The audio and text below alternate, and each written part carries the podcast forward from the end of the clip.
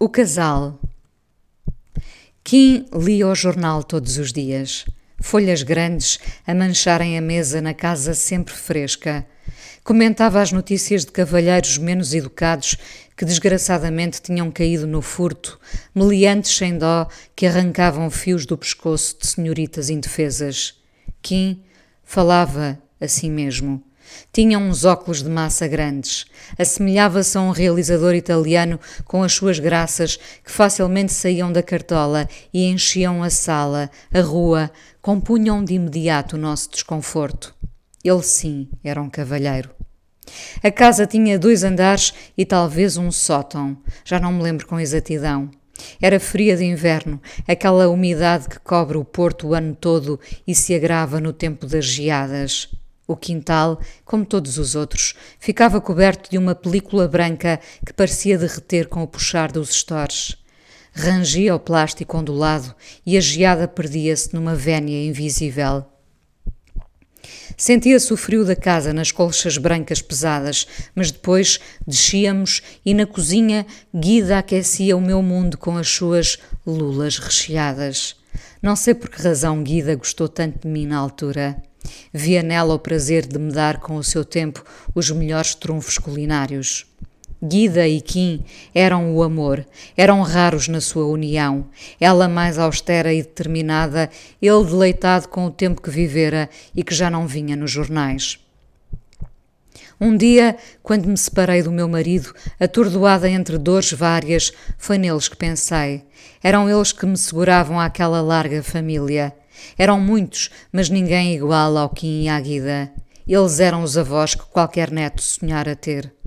Sentávamos-nos à mesa a ouvir as histórias da última viagem deles e das peripécias que Kim coloria com facilidade. Era isto com o jornal dobrado em quatro, o cheiro da cozinha a inundar a casa, Guida disposta a combater a velhice, mexendo-se para todo o lado, sendo a voz que as filhas respeitavam e talvez até temessem. Curioso, como nunca a temi.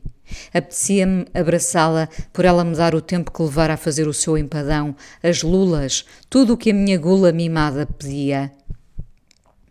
Continuo a ser amiga do meu ex-marido, ainda que os anos nos tenham afastado, mas a essência do que nos uniu, não.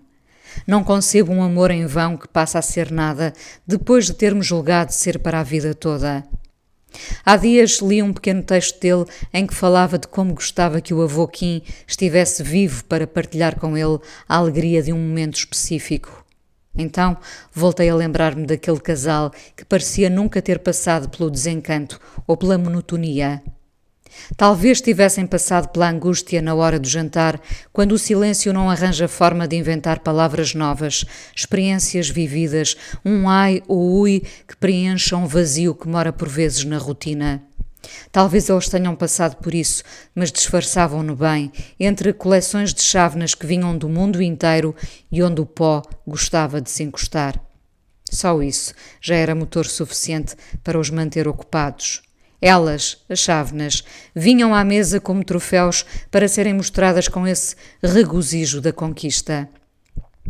Melhor ainda se tivessem sido desviadas de um lugar recôndito, onde os preços só permitiam mesmo um café e um passeio até à carteira da guida ou ao bolso do Kim.